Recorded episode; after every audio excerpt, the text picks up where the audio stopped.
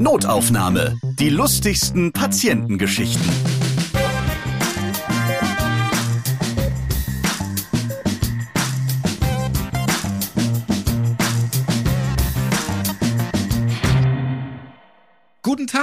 Schön, dass ihr wieder Lust habt auf unterhaltsame Geschichten aus dem Gesundheitswesen. Ich bin Ralf Potzus und in diesem Podcast erzählen Mitarbeiter und Mitarbeiterinnen aus Krankenhäusern, Arztpraxen oder Kliniken ihre lustigen Geschichten, die sie mit ihren Patienten oder Patientinnen erlebt haben. Wenn sich plötzlich durch einen Unfall oder durch eine Erkrankung euer physischer oder psychischer Zustand verändert, dann kommen Ergotherapeuten zum Einsatz oder Ergotherapeutinnen. Ja, und die helfen dann, dass das neue Leben gemeistert werden kann. Habe ich das richtig zusammengefasst, Teddy? Das hört sich schon mal sehr gut an, ja. Klasse. Du hörst dich auch sehr gut an. Premiere, eine Ergotherapeutin, die war bei Notaufnahme bisher noch nicht am Start. Du bist Teddy Müller aus Dossenheim in der Nähe von Heidelberg und schön, dass du jetzt in dieser Folge dabei bist. Danke, ich freue mich auch. Wie bist du zu diesem Podcast gekommen? Ähm, ich habe den Podcast rein zufällig auf Spotify gefunden und habe da reingehört und fand das alles so spannend, dass ich dachte, da fehlt noch der Ergotherapeut. da habe ich mich doch glatt über Instagram gemeldet. Stimmt, du hast mich da angeschrieben, haben Kontakt aufgenommen und zack, schon bist du in der Notaufnahmefolge. Ihr könnt euch da auch gerne melden und natürlich auch via E-Mail an notaufnahme.podever.de. Da fällt mir ein, dass bisher auch noch gar kein Logopäde mitgemacht hat und ich warte immer noch auf die erste Augenärztin. Augen zu und durch, Mensch. Einfach mal melden. Also ich bin mir sicher, da gibt's auch lustige Geschichten. Garantiert. Hast du einen lustigen Augenarzt zufällig, Teddy? Oh nee, leider nicht. Meiner ist sehr unlustig. Ach, das sind die alle so vielleicht am Ende. Das gibt's doch nicht. Oha. Teddy, du kümmerst dich, ja, man kann es so sagen, um die härteren Fälle und Schicksalsschläge. Knochenbrüche, Rheuma, Amputationen, Schlaganfall, Parkinson, Multiple Sklerose, ADHS oder auch Depressionen und Angststörungen. Du betreust dabei auch viele Kinder. Es ist klasse, dass du all diesen Menschen hilfst und ihnen neue Hoffnung gibst oder auch die schlimme Phase erträglicher machst. Nimmt dich das bei deinem Job manchmal auch selbst volle Breitseite mit und gehst du anders, ja vielleicht sogar dankbarer durchs Leben, weil du weißt, ein LKW, der falsch abbiegt, kann das gewohnte Leben mit einem Schlag beenden. Ja, total. Seit der Ausbildung äh, habe ich gemerkt, dass ich doch ein bisschen dankbarer und auch ein bisschen freundlicher durchs Leben gehen könnte. Und das äh, funktioniert seitdem ziemlich gut. ja, aber es nimmt mich auch teilweise echt mit. Ich hab, lerne jetzt mittlerweile, dass ich nicht so viel mit nach Hause nehmen kann oder sollte. aber es ist auch ganz gut für mich zum Charakterbilden. Wahrscheinlich werden dir auch natürlich sehr viele Ängste, Nöte, Sorgen und auch die pure Verzweiflung oft so direkt bei deiner Behandlung ja an den Kopf geworfen. Genau, aber damit lernt man auch umzugehen und auch das Ganze einfach versuchen, positiv zu sehen und auch darzustellen. Und das hilft nicht nur mir, sondern auch dem Patienten. Wieso hast du dich entschieden, Ergotherapeutin zu werden? ja, ich wusste erst nicht so richtig, was ich machen sollte. Äh, so, ja, nach der Dann bist Schule. du doch Augenärztin. da hätte ich wenigstens eine lustige Geschichte für hier. ja, eben. Das wäre was. Nee, aber ich war mir einfach nicht so sicher und äh, es steht so ein bisschen zu meinem, ja, eigentlichen, zu meiner Persönlichkeit. Ich bin sehr introvertiert, ich bin sehr schüchtern. Und ich muss in meinem Beruf komplett anders auftreten. Und ich glaube, deswegen habe ich mir das auch ausgesucht, auch wenn es vielleicht unterbewusst war. Aber es ist immer wieder schön, den Leuten helfen zu können und auch zu merken, wie sie mir damit helfen können. Und auch wenn die Schicksalsschläge in deinem Berufsfeld oft härter sind, gibt es dort auch humorvolle Momente und über die reden wir hier in diesem Podcast. Juhu! Wir reden heute über die böse Stimme im Kopf, die ausgetrickst wird. Wir sprechen über ganz junge Liebe und Tischdeko kann auch lecker sein. ja, Womit wollen wir starten? Ich würde mit der Stimme direkt anfangen, wo du schon damit angefangen hast. Die Stimmen im Kopf bei einer Schizophrenie. Genau, das ist eine Patientin gewesen in einer stationären Einrichtung ja, und sie hört eine Stimme im Kopf. Und äh, das kann man sich als Außenstehender immer so schlecht vorstellen. Aber sie hat dann eines Tages auf dem Sofa gesessen und war sehr niedergeschlagen und man sah wirklich, sie war den Tränen nah und dann ist meine Kollegin äh, mit mir dann hingegangen und meinte, ja, was ist denn los? Warum bist du denn so traurig? Ja, diese Stimme ist wieder da. Ich bin mir nicht mehr sicher, wie sie hieß, aber ich, ja, diese Stimme war auf jeden Fall wieder da. Und da haben wir überlegt, was wir denn dagegen machen, dass es ihr wieder besser geht. Und dann ist meiner Kollegin eingefallen, komm, wir gehen jetzt in dein Zimmer, in den geschützten Rahmen und wir schimpfen die mal so richtig aus. Und dann sind sie losgegangen und dann hörte man aus dem Zimmer, du blöde Kuh, du hast hier nichts zu suchen, du Sau, du hast mir nichts zu sagen. Und es steigerte sich immer weiter bis zu dem Höhepunkt, du, du dummes Kaninchen. Was? Das, das, das war jetzt die schlimmste Beleidigung. das war ganz schlimm. Danach war sie weg. Also das Kaninchen war sehr hart. okay. Ja. So ein olles Kanickel will man nicht sein mit so, einem, nee. mit so einer Stupsnase. Nee, furchtbar, ganz schrecklich. nee, aber das war ganz süß. Danach ging es ihr wieder wunderbar. Sie ist aus dem Zimmer gekommen und konnte wieder lachen. Das war toll. Die Stimme ist zurückgekehrt wahrscheinlich, aber für den Moment war es erstmal richtig gut. Oh ja. Etwas gruseliger wäre es gewesen, wenn man dann durch die Tür auf einmal die andere Stimme so gehört hätte. Ne? Gibt's ja auch in so, so Horrorfilmen. Auf einmal hört man dann so. Oh, Oha, hör bloß auf. Blöder, ich kann selber, nicht mehr schlafen. selber blödes Kanickel. Bleiben wir doch mal in der stationären Einrichtung. Da bist du ja eben ganz oft. Da gibt's doch bestimmt noch weitere Geschichten. Ja, genau. Da gibt es sogar zwei Geschichten, einmal von dem Herren und einmal von einer Dame. Ich würde äh, ja Ladies First sagen. Da äh, bin ich im Hochsommer in eine Einrichtung gegangen und wie man das so kennt, sind ja öfter auch mal ältere Leute eher macht das Fenster zu, es zieht, auch bei 40 Grad draußen. Und da habe ich mich drauf eingestellt, bin zu einer Patientin gefahren. Genau, das ist das Phänomen, wenn man alt wird, dann, ja. wenn du nur hinten im Auto ältere Menschen gerade durch die Gegend kutschierst und du machst du nur einen Spalt vorne das Fenster auf, weil du gegrillt wirst bei 60 Grad im Auto.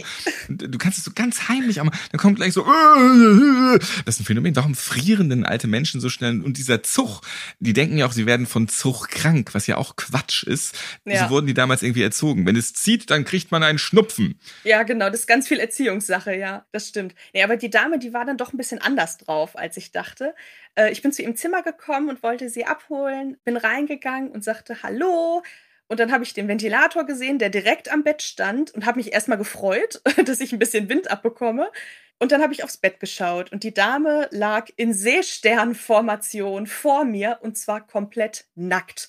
Ich, ich hatte tiefe Einblicke, die ich eigentlich nicht wollte, aber ihr ging's gut damit. Sie war ganz glücklich und hat mich direkt eingeladen, mich doch zu ihr zu setzen. Natürlich, klar. Also es gibt es auch natürlich im hohen Alter mal andersrum, ja. Ja. Sie leben einfach die Extreme, alte Menschen. Oh ja.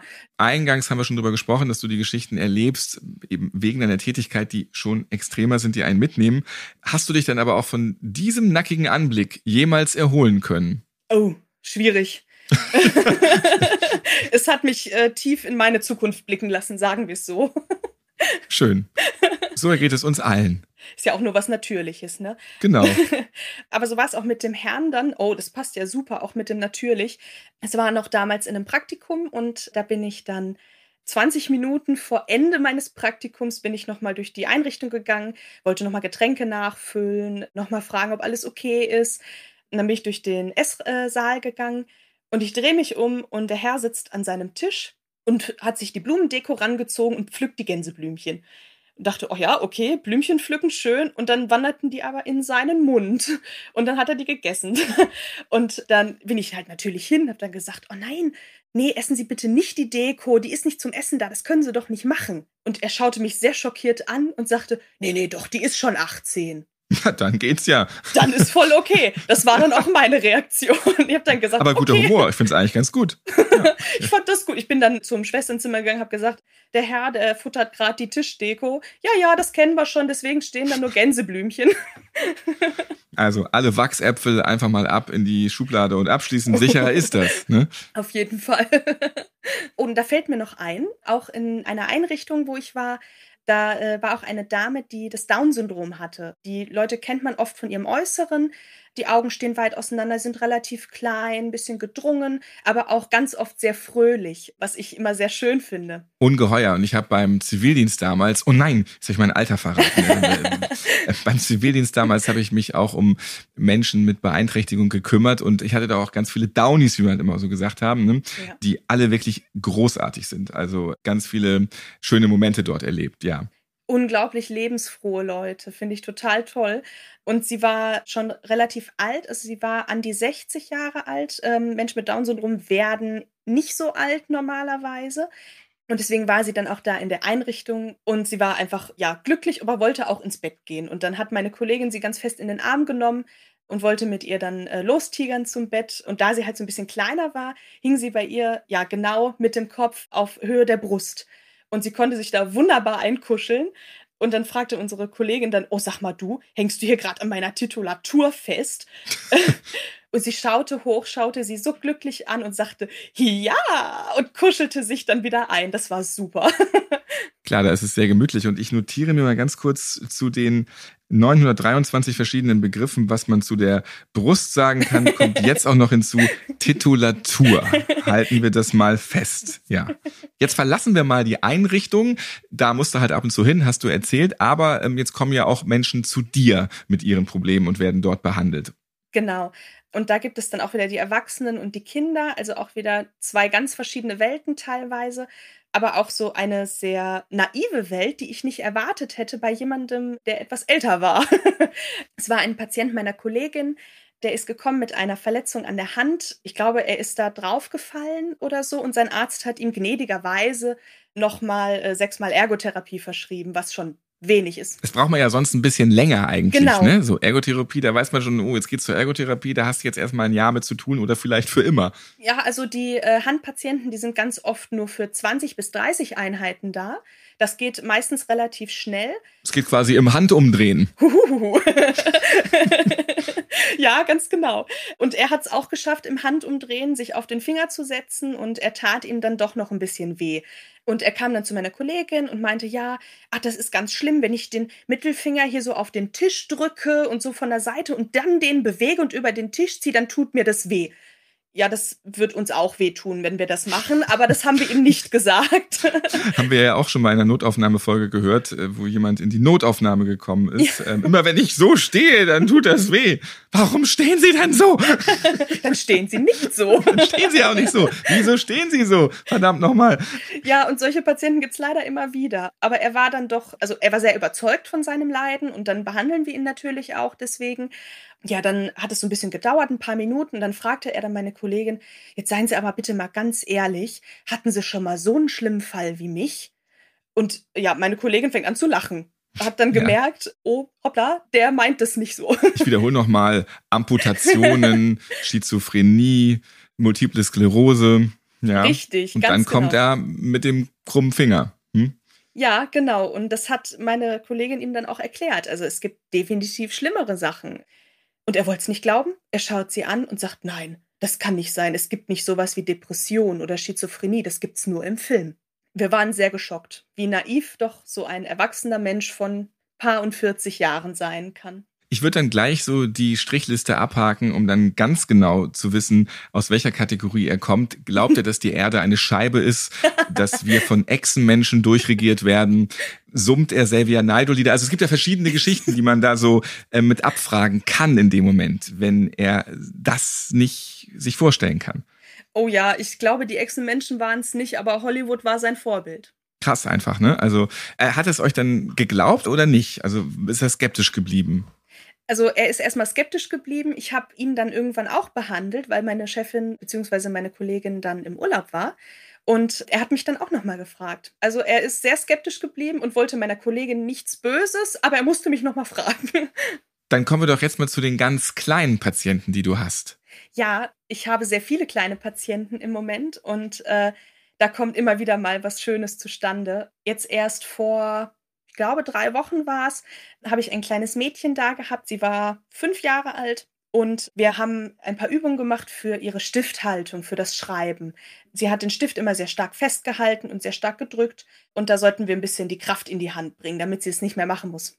Aber das macht auch die Ergotherapie, weil das ist ja auch verhältnismäßig jetzt was Banaleres irgendwie. Ich kann heute noch nicht mal einen Stift richtig festhalten und habe auch äh, Punkteabzüge bekommen bei dem schriftlichen Abitur, weil ich eine Sauklaue habe und das wird sich auch niemals mehr ändern.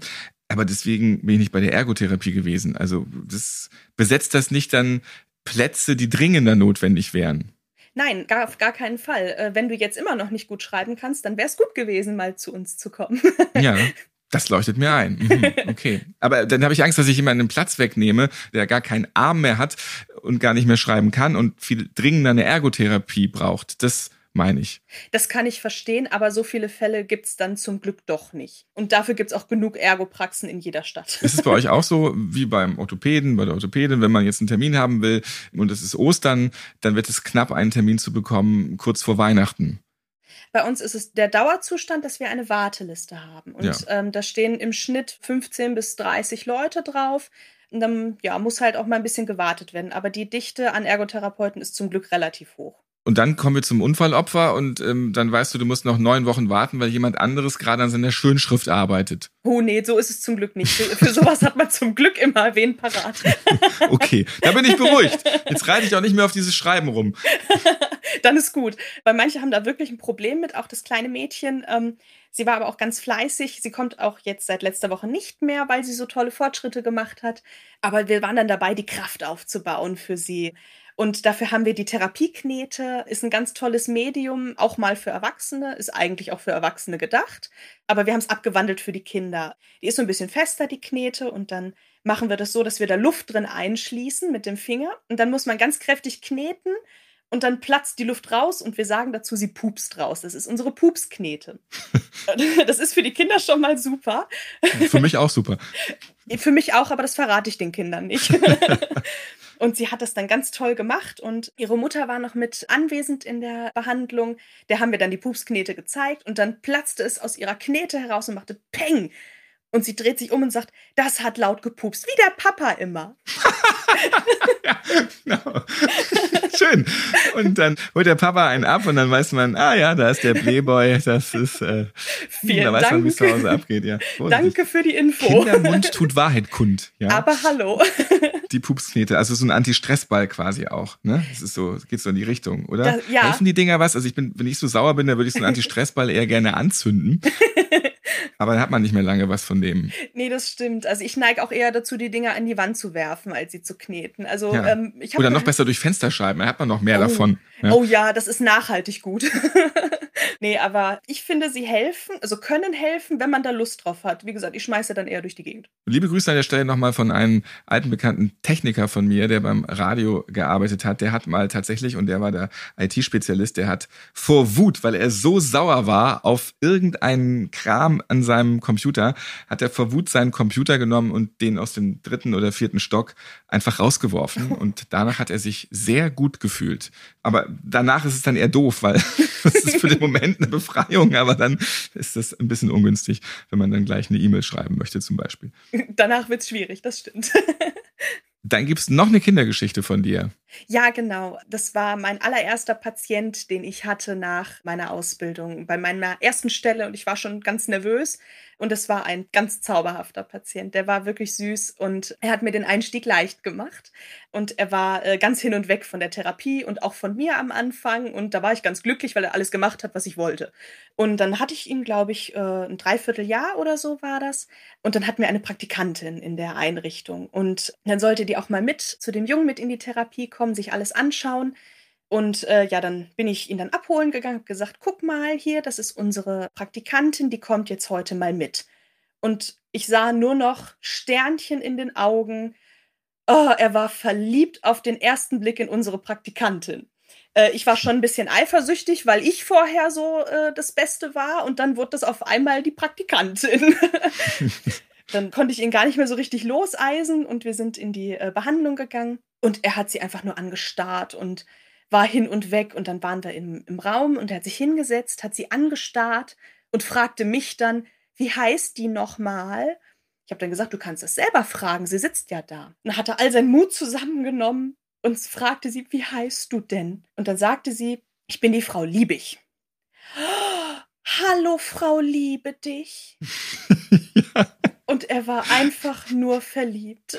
ja, natürlich. Schön. Aber das hat sie doch auch sehr erfreut. Oh ja, da erzählt sie heute noch von. Und das ist jetzt fünf Jahre her.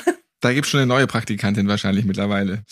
Bei Notaufnahme war auch schon mal ein Physiotherapeut und ja, die können ja auch mitunter mal ein bisschen brutal werden bei so einer Behandlung, weil man das halt machen muss, weil damit hier der ganze Körper durchgeknetet werden muss. Wenn man was am kleinen Finger hat, dann kann es auch sein, dass du da an der Schulter traktiert wirst. Ne?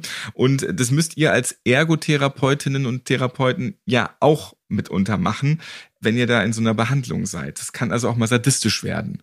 Oh ja, und da ist es ganz schön, äh, wenn man selber so eine sadistische Ader hat, wie ich manchmal, und dann wird man auch noch okay. dafür bezahlt. Du bist auch ganz schwarz angezogen. So langsam bekomme ich ein bisschen Angst. Aha, besser so.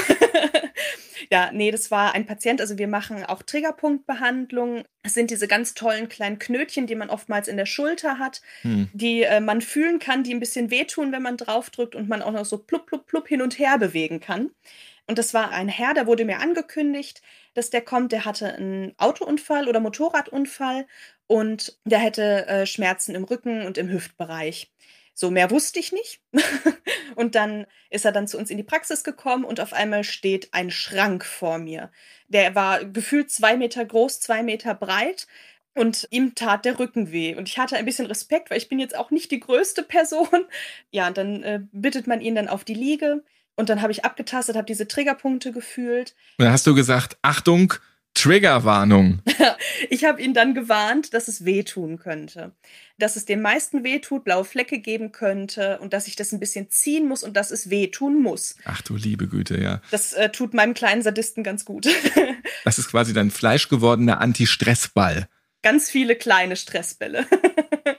Ja, und ich durfte ihn dann behandeln, habe das erfüllt und er hat auch direkt gesagt, oh ja, da sitzt der Punkt, es tut wirklich weh. Und dann habe ich diese Punkte behandelt und das tut wirklich, wirklich weh nach der Zeit. Und wir machen das auch in der Praxis so, bei uns äh, gegenseitig, bei den Therapeuten, weil wir viel mit den Händen arbeiten und äh, dann haben wir solche Punkte auch gerne mal in den Unterarmen. Und in den zehn Minuten, die wir das machen, haben wir uns versprochen, dass wir nichts böse nehmen, was dann gesagt wird. In dem Moment vorher kann ich mir das noch gut vorstellen, ja. Ja, aber da kommen schon die wildesten Beschimpfungen zustande, weil das echt wehtun kann. Wie wurdest du da schon so beschimpft? Oh, ähm, da äh, kamen schon so erstmal so nette Sachen raus wie, boah, scheiße, tut das weh. Das ist dann der nette Einstieg gewesen und bis hin zu, boah, lass das du, ja, böse Frau. Wörter, die ich normalerweise nicht sage. Ach, lass es ruhig raus. Ja, wir sind okay. es gewohnt bei Notaufnahme. Ja? stimmt. Ja, also ich wurde dann schon beschimpft als äh, böse Sadistin natürlich, was ja auch stimmt. Aber auch schon als blöde Kuh oder auch mal zwischendurch so, boah, du Schlampe, lass das. Und dann muss man direkt lachen. das ist nicht nett. Nein. Eigentlich gar nicht lustig, aber in dem Moment, dass es so rauskommt, das passt ja, also. Ist ja mit meiner. Nicht. Es ist halt einfach eine Beleidigung, so jetzt, ja. Ja, das stimmt, aber es ist mit meiner Kollegin abgesprochen, wir dürfen das. Okay. Ja, ich habe. Aber er musste dann selbst lachen, er war selbst überrascht, als er das gesagt hat. Ja, ja, ziemlich.